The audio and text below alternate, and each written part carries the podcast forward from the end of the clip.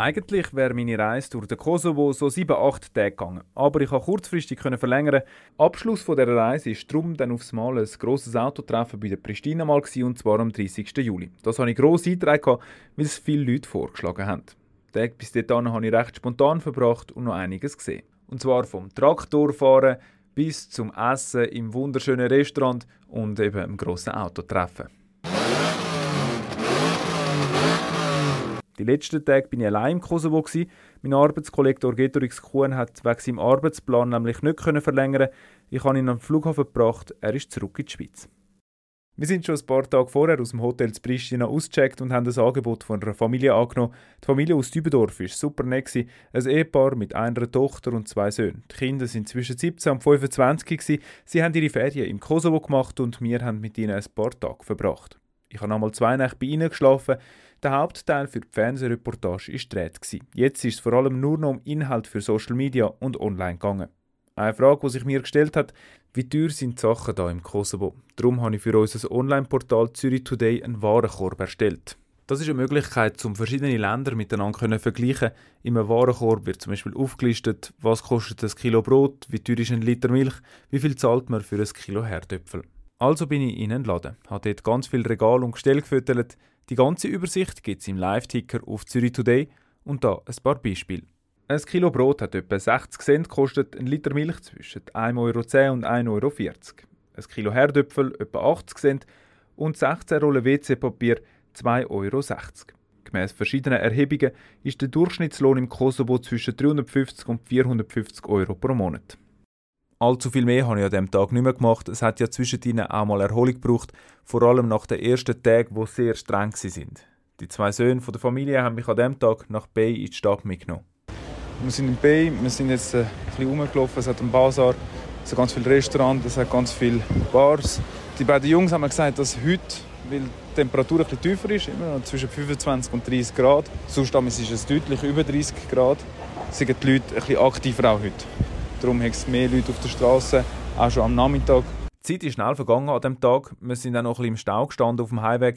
Und das hat es immer wieder mal gegeben. Stau haben wir praktisch jeden Tag irgendwo mal gehabt. Auch die Tage vorher, wo wir eben die Fernsehreportage gedreht haben. Ein bisschen stockender Verkehr, sobald wir in die Nähe oder in eine Stadt reingefahren sind. Am Abend bin ich dann nochmal mit ihnen beiden raus. Sie haben noch einen Cousin und einen Kollegen mitgenommen. Wir sind nach Jakova. Das ist eine Stadt, wo mir auch schon die ganze Zeit empfohlen worden ist. Ich habe leider nicht so viel Zeit gehabt, um Chakova am Tag richtig anzuschauen, darum habe ich die Stadt dort einfach am Abend gesehen. Wir sind in einer Bar, haben dann noch in eine zweite Wille, die war aber so voll, gewesen, dass wir sein haben. Zurück auf B also, da haben wir etwas gemacht, wo viele Junge in der Ferien in Kosovo sicher einmal machen. Wir sind in einer Tankstelle essen, in einer Hip-Tankstelle, zum genauer zu sein. Das sind so grosse Tankstellen, die auch gerade noch ein Restaurant haben. Dort hat es eine Pizza gegeben, so als Mitternachtssnack. Ist noch gut gewesen, was mich da ein überrascht hat, der Kellner hat Mayo und Ketchup zu der Pizza gebracht. Für viele klingt das sicher sehr speziell. Dann sind wir heim zum Ausruhen und Schlafen. Am nächsten Tag, am Freitag, ist ein weiterer Punkt auf dem Programm gestanden.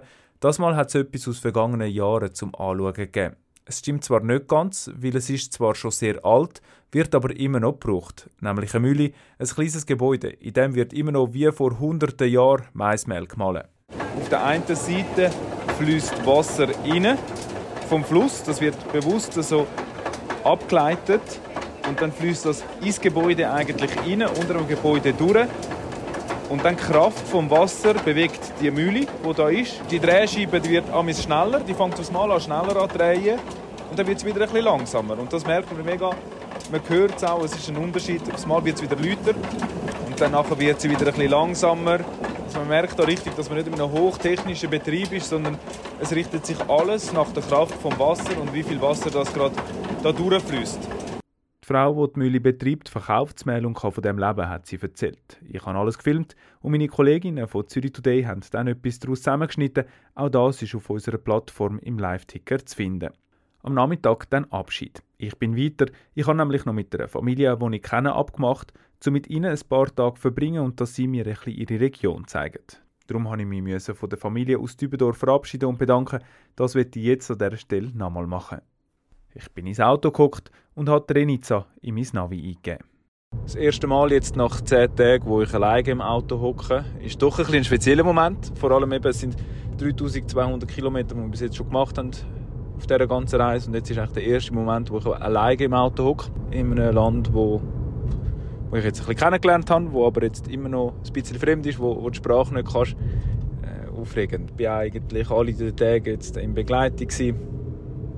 Wo der Orgetorix-Kuhn dann nachher zurückgeflogen ist, ist meistens einer den beiden Söhne, wo eben von dieser Familie waren, wo wir jetzt äh, die letzten Tage geschlafen haben, mit mir im Auto gewesen.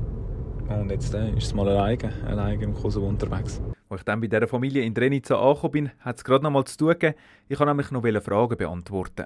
Darum war am Freitagabend ein TikTok-Livestream geplant mit dem Account von Zürich Today. Das habe ich dann auch gemacht. Auf dem Sitzplatz raus konnte ich Fragen beantworten, wie wo ich gerade bin, was ich schon alles gesehen habe und vor allem, was ich noch vorhabe. Auch das gehört dazu, ist Teil der Social Media Betreuung. Wo das durch war, hat es dann am Abend geheißen, ein bisschen Ausruhe und Pause machen. Der Samstag ist nicht ganz so rausgekommen, wie ich geplant hatte. Ich wäre gerne an diesem Tag noch eine Fabrik besuchen. Via Mail hat sich nämlich jemand gemeldet, der uns eine Tour durch die Golden Eagle Fabrik angeboten hat.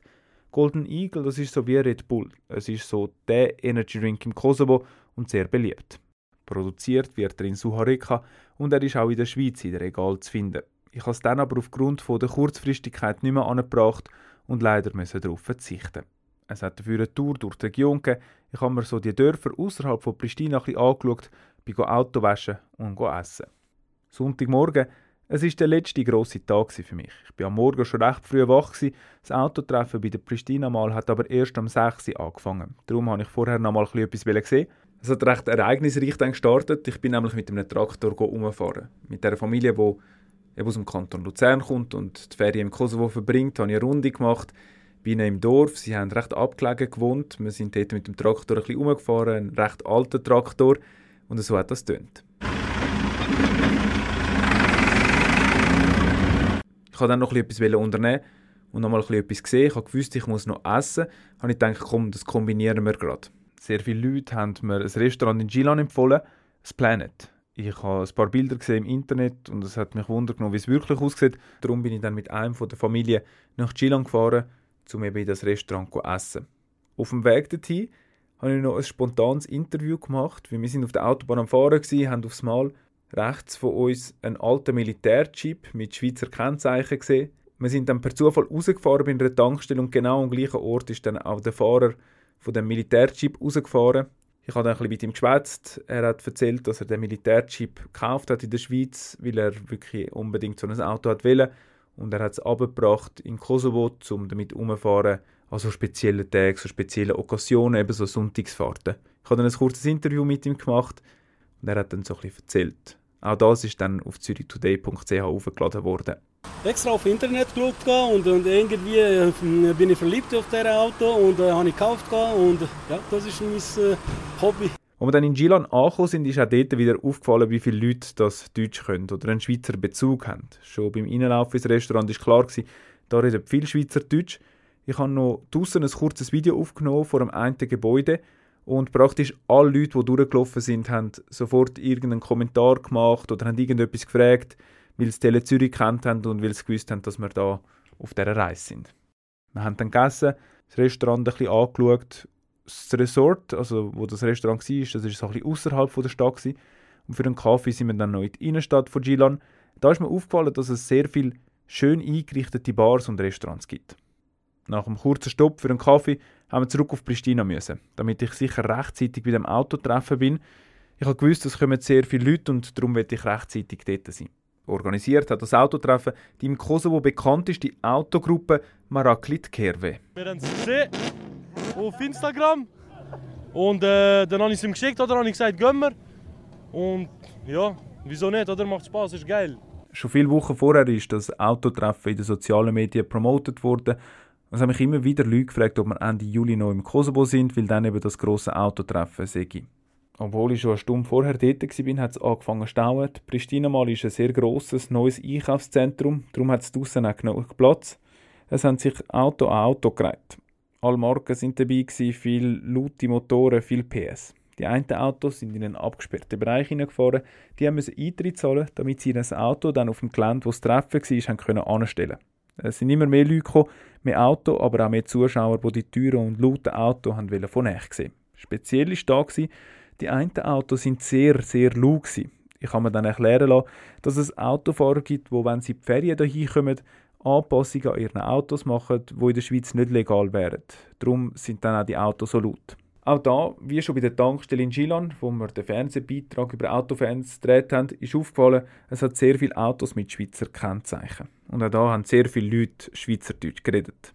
Also sehr geil. Wirklich coole Autos, coole Stimmung, alle cool drauf. Sehr geil. Auch Adrenalin. Es hat geile Autos, interessante Autos, schöne Autos. Ich hatte alles im Kasten. Das Material war abgedreht. Die Kolleginnen in der Redaktion Zürich haben dann aus dem ein Video zusammengeschnitten. Die Highlights vom grössten Autotreffen im Kosovo gibt es auf Zürich Today. Nach dem Treffen hat es wieder Stau gegeben, um aus dem Parkplatz rauszufahren. Langsam habe ich Hunger bekommen und auf dem Heimweg hat es darum einen kurzen Stopp gegeben. Nicht so überraschend wieder bei einer Hip-Tankstelle wie schon ein paar Tage vorher.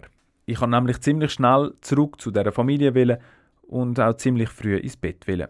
Weil am nächsten Tag kann ich heim müssen und ich bin allein 1700 Kilometer bis auf Zürich. Wie meine Rückfahrt alleine war, was mir alles von dieser Reise in Kosovo geblieben ist, also was meine Highlights und besondere Erlebnisse sind, erzähle ich in der dritten und letzten Folge zu der Kosovo-Reise.